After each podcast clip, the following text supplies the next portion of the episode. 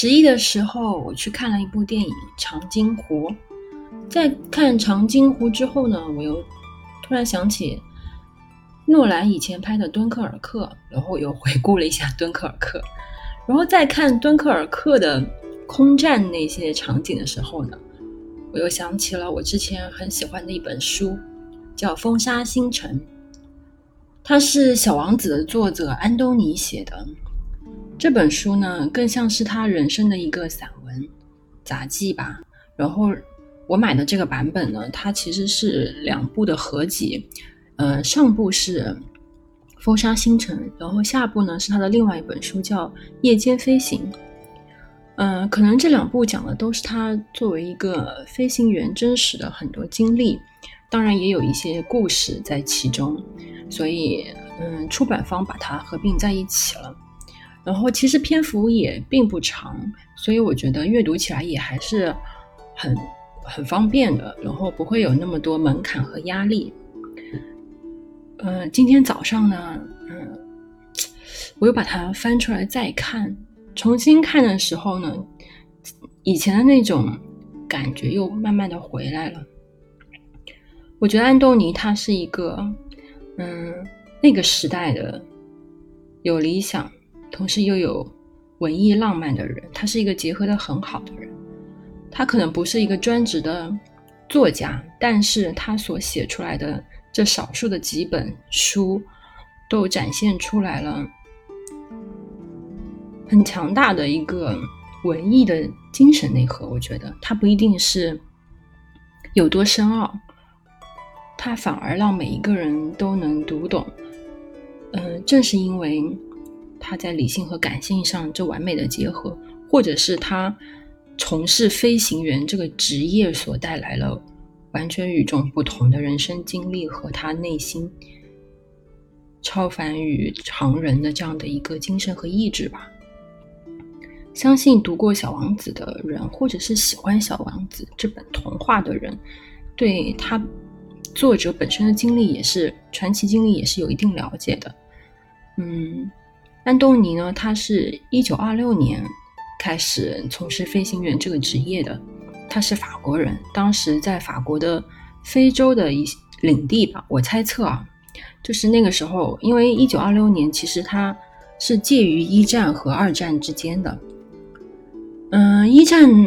我对一战的一些粗浅的理解是一些殖民国家的利益争斗，二战的话其实主要是德国发起的。对整个欧洲、整个世界大陆这样的一个统治，在这样一个难得的中间期间呢，嗯，可能，呃，机械呀、航空技术在飞速的发展，但是也处于一个起步阶段。那个时候的飞行员其实是承担很大的风险的，因为并不像现在有这么多科技的技术啊方面的支持。对于飞行员的每一次飞行都有可能是有去无回，他们所要对航线的、对天空的、对地形的这样的一些对抗，就又让我想起以前我特别喜欢的一首歌，就是陈奕迅的那首歌，里面有一句歌词叫“天气不似预期，但要飞，但要走，总要飞”。对啊，请。原谅我，就是粤语极其的差，我就不用粤语把它念出来了。回头大家可以去听一下那首歌。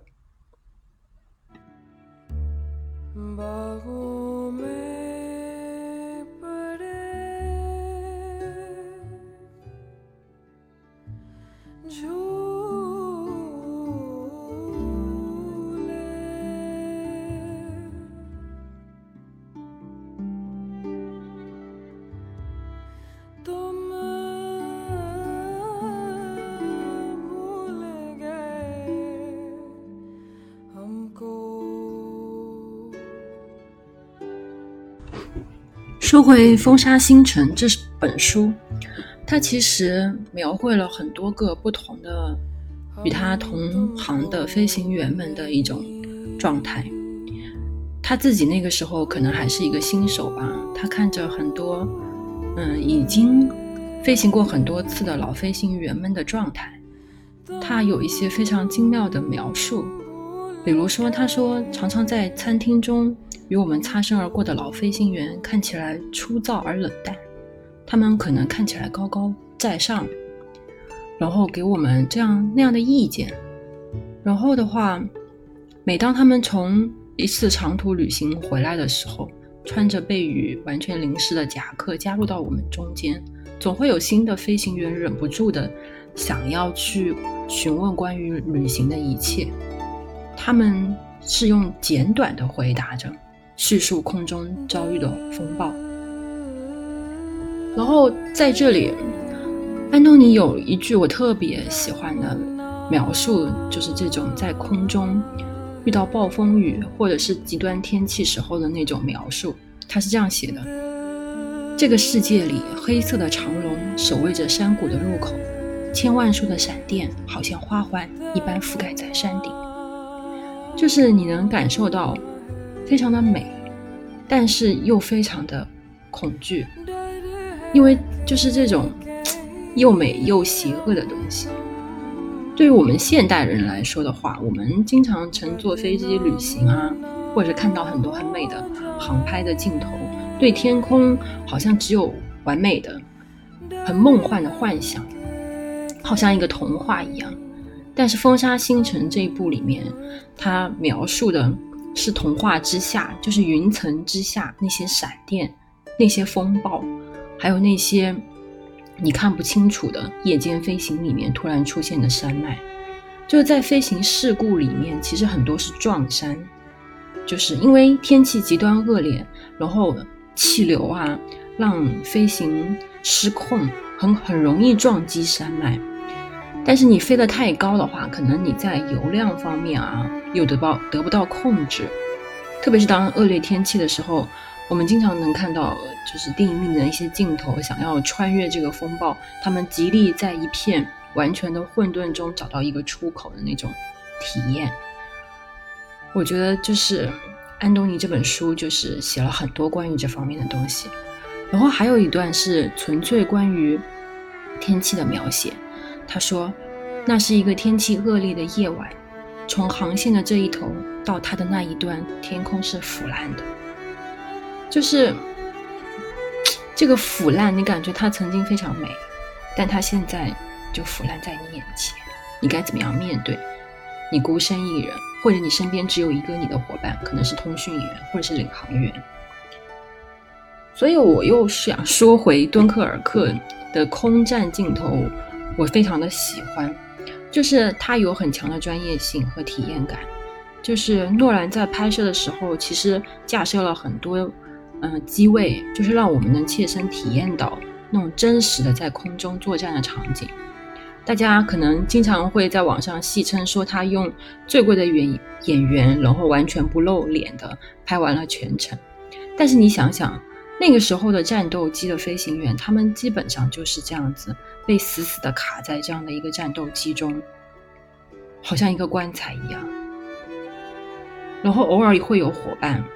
但是你也不知道你的伙伴下一刻他们会消失在哪里。嗯，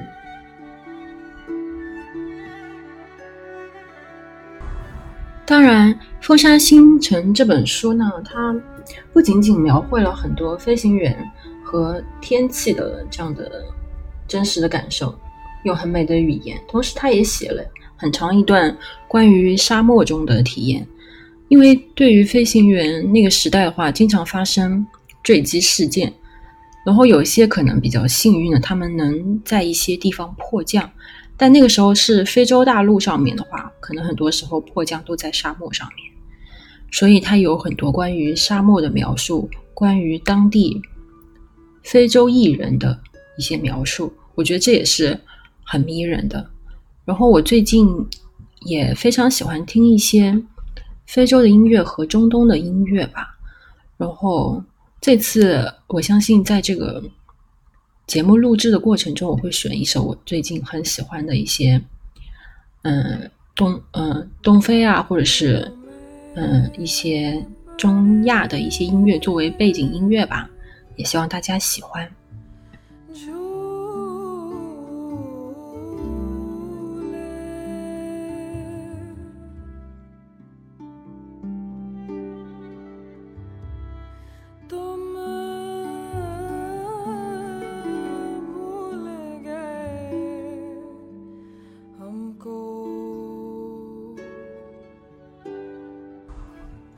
再多讲一个小故事吧，就是我看这本书的第一次看这本书的场景非常有趣，是我嗯之前经常要坐飞机长途旅行的时候，我想说，嗯虽然可以用手机了，但我想说难得这样的一个环境，我为什么不做一点与众不同的事？然后我第一个当然想起的就是看书。然后我想说，在飞行的时候看跟飞行有关的书，应该会是一个很有趣的体验。果不其然，就是我是在飞机上面第一次看到风沙星辰。大家可以想象一下，就是我们还是很平缓的，然后呢，嗯，很稳定的。但是呢，你可能还是会埋怨飞机里面可能那种很干燥的空气，然后呃。三四个小时让你一动不动的卡在那个座位里面，你会觉得很难受，对不对？你可能会有一点点焦虑。但是当我开始看这本书的时候，我觉得我的我自己的飞行体验变得完全不同。我好像就变成了安东尼，跟他一起去穿越那些风暴，然后看着他身边各种各样的伙伴们的故事，即使他迫降在沙漠中面，然后极极度的干渴。嗯，饥饿和无助，然后在最后居然能碰到一个非洲人因纽特人，我忘了那个族裔的名字了，来搭救他。然后这真的是让我平凡的飞行体验变得与众不同，让我深深的热爱上关于飞行有关的一切。